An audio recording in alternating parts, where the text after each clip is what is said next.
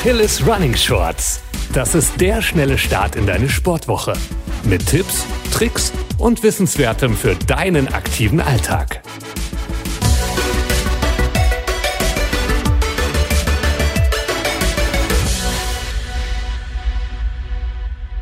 Hey, ich bin Eileen und du bist hier beim Achilles Running Shorts gelandet. Unser zweiwöchiger Podcast, der dir immer schnelle Tipps und Tricks für deine Woche gibt. Heute geht es um unsere stärkste Waffe in Sachen Training, unseren Kopf. Lange Läufe werden im Kopf entschieden, denn irgendwann sagen deine Beine oder deine Hüfte oder deine Lunge, Alter, ich möchte nicht mehr. Können wir bitte aufhören? Und dann sagt dein Kopf im besten Fall, Nope, das ziehen wir jetzt durch. Und wenn wir es durchgezogen haben, sind wir unendlich stolz auf das, was wir geleistet haben. Also wichtig, nicht nur die Beine trainieren, sondern auch den Kopf. Insbesondere beim Thema Marathon. Marathon ohne hartes Training ist nicht drin. Dazu gehört das Konditionsbolzen, aber auch mentales Training. So ein großes Rennen entscheidet sich in der Vorbereitung. Also während deiner Trainingsläufe, schon während der Trainingsphase, vor allem bei den Long Runs, die du jede Woche steigerst, lernst du, was im Wettkampf auf dich zukommt. Es kann dabei eine Hilfe sein, den Marathon in kleinere Abschnitte zu teilen, zum Beispiel in 10 oder 5 Kilometer. Und so musst du immer wieder nur die nächste Etappe laufen und hast nicht gleich das ganze dicke ja, den ganzen riesen Brocken vor deiner Nase, sondern nur diese kleine Häppchen. Außerdem ist ein Plan wichtig. Dazu gehört eine vernünftige Temporegulierung, für die du allerdings die Strecke kennen solltest. Also vorher mal ein paar Erfahrungsberichte lesen und auch den Streckenplan anschauen. Wie lässt sich auch der Kopf für einen Marathon trainieren? Es gibt drei Bereiche, die man dafür trainieren kann, sagt Sportpsychologe Oliver Stoll im Achilles Running Interview. Zu einem die Aufmerksamkeitsregulierung. Du stellst dir dein Drehbuch für deinen Marathon zusammen. Dann gibst du dir Selbstinstruktionen, wie zum Beispiel, dass du auf die Muskulatur achtest und das Tempo kontrollierst. Vor dem Start ist es hilfreich, das Rennen vor dem inneren Auge durchzugehen. Der zweite Bereich ist die Motivationsregulierung. Um diese für sich einzusetzen, solltest du realistische Ziele verfolgen und adäquat mit Erfolg und Misserfolg umgehen. Du solltest dir kurz-, mittel- und langfristige Ziele setzen und von Zeit zu Zeit überprüfen, ob du auch im Plan bist. Der dritte Bereich ist die Emotionsregulierung. Hierbei solltest du dich mit kritischen Situationen im Rennen befassen. Der Laufende sollte dann wissen, was er sie tun kann, zum Beispiel funktionale Selbstgespräche führen. Zum Beispiel sagst du dir, es ist ja nicht mehr weit oder du erstellst dir vorab andere Bewältigungsstrategien. Was kann ich tun, wenn ich einbreche? Du musst dir die Antworten auf diese Fragen aber schon vor dem Wettkampf zurechtlegen, um sie im entscheidenden Moment einsetzen zu können. Während des Rennens funktioniert dein Gehirn nicht mehr so, dass du dir jetzt noch verschiedene Szenarien ausdenken und durchspielen kannst. Das Ganze hilft dann, die schlechte Situation herunterzuspielen. Es ist auch möglich, sich vorab mit visuellen Eindrücken zu motivieren. Diese ruft man dann ab, wenn man glaubt, es geht nicht mehr.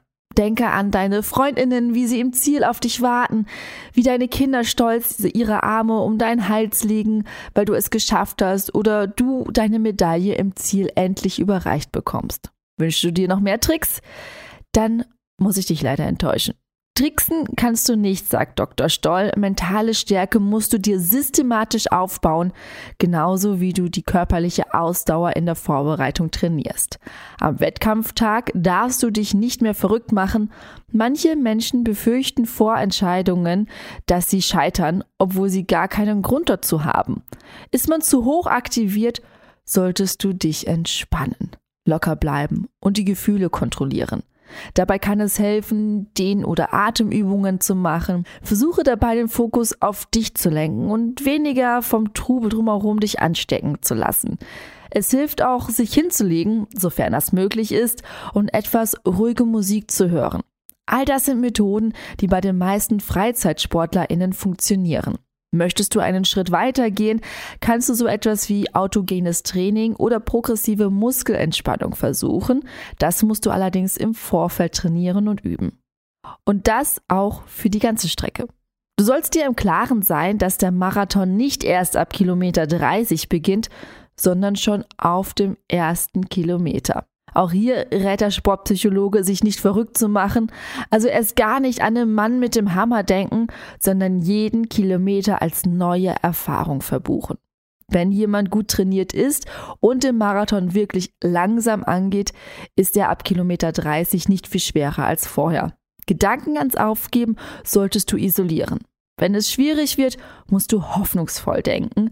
Das klappt zum Beispiel, wenn du deine Kilometer bis zum Ziel runterzählst. Dennoch ist das Training A und O. Du kannst mit der Psyche weder Trainingsdefizite noch körperliche Nachteile wettmachen. Bei zwei gleich gut trainierten LäuferInnen kann man allerdings davon ausgehen, dass derjenige mit der stärkeren Psyche besser abschneidet. Die Psyche bzw. die mentale Stärke ist nachher der minimal entscheidende Faktor. Was passiert, wenn man beim Marathon doch ans Abbrechen denkt? Naja, ehemaliger Profi Dieter Baumann hatte mal angekündigt, einen Marathon in zwei Stunden zwölf zu laufen, obwohl er gar kein Marathonläufer ist. Nach der Hälfte merkte er, hm, dass er sein Ziel nicht erreicht und ist ausgestiegen. Das war konsequent, denn er brauchte jetzt niemandem zu beweisen, dass er ankommt. Für einen gut trainierten Hobbyläufer ist es allerdings reichlich früh nach der Halbmarathon-Distanz auszusteigen, sofern keine Schmerzen bestehen oder sonst irgendwas los ist. Und wer nach 35 Kilometern noch im Rennen ist, sollte erst gar nicht ans Aufgeben denken, sondern kämpfen. Denn jetzt hast du schon so viel geschafft. Du musst dir jetzt schöne Gedanken machen, dir vorstellen, wie du ins Ziel läufst oder wie sich die Medaille um deinen Hals anfühlt. Es hilft, mit Bildern zu arbeiten, die einen antreiben. Manchmal reicht es auch, 50 Meter zu gehen oder sich an einer Verpflegungsstation 10 Sekunden Zeit zum Trinken zu nehmen. Zu lange solltest du nicht warten, denn es wird schwerer, dann wieder ins Rennen einzusteigen. Und was ist nun, wenn du doch abbrechen musst oder deine Zielzeit nicht erreichst? Entspannen. Egal wie das Rennen gelaufen ist, du hast Großartiges geschafft. Eine Nacht darüber schlafen und anschließend mit anderen LäuferInnen oder dem Coach darüber sprechen. Ein wenig den Frust von der Seele reden. Es kommt darauf an, Fehler ehrlich, realistisch und rational zu analysieren. Stell dir die Frage, was ist an diesem Tag schiefgelaufen? Wenn die Gründe für das Scheitern situativ waren, also an der Tagesform lagen oder unpassendes Wetter, dann sollte man nicht an seinen eigenen Fähigkeiten und Möglichkeiten zweifeln, sondern sagen, ich habe mein Bestes gegeben und nun geht es weiter. Egal an was du gescheitert bist, das Ergebnis der Fehleranalyse anerkennen, schnell abhaken und das nächste Ziel ins Auge fassen. Das empfiehlt auch Mentalcoach Patrick Thiele im Achilles Running Podcast. Du bist mit dieser Situation weder der Erste noch wirst du die Letzte sein, die den Wettkampf nicht so beendet hat, wie du es dir vorgestellt hast. Wenn du offen und ehrlich mit der Situation umgehst, wirst du merken, wie viele andere auch schon ähnliche Wettkämpfe erlebt haben. Ich fasse noch einmal zusammen. Dein Kopf trainierst du bei langen Trainingseinheiten automatisch mit. Dennoch ist es ratsam, sich kleine Strategien zu überlegen, was du machen kannst, wenn es hart wird. Rufe positive Gefühle hervor, stelle dir deinen Zieleinlauf vor, mache dir positive Gedanken. Anna Hahner sagt dazu mir einmal, wenn du deinen Marathon läufst, hast du das Schwierigste schon hinter dir. Die langen Trainingsläufe ohne das jubelnde Publikum. Sollte es dennoch nicht klappen, schau, welche Gründe es hat, analysiere sie und hake das Ganze schnell ab. Ich hoffe, ich konnte dir ein paar nützliche Tipps geben.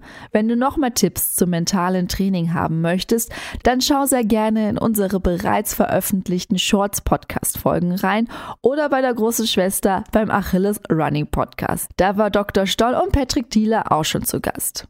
So, und nun, ich wünsche dir alles Gute, viel Spaß beim Training, bleib gesund. Ich bin Eileen aus dem Team Achilles Running und wir hören uns demnächst wieder. Ciao.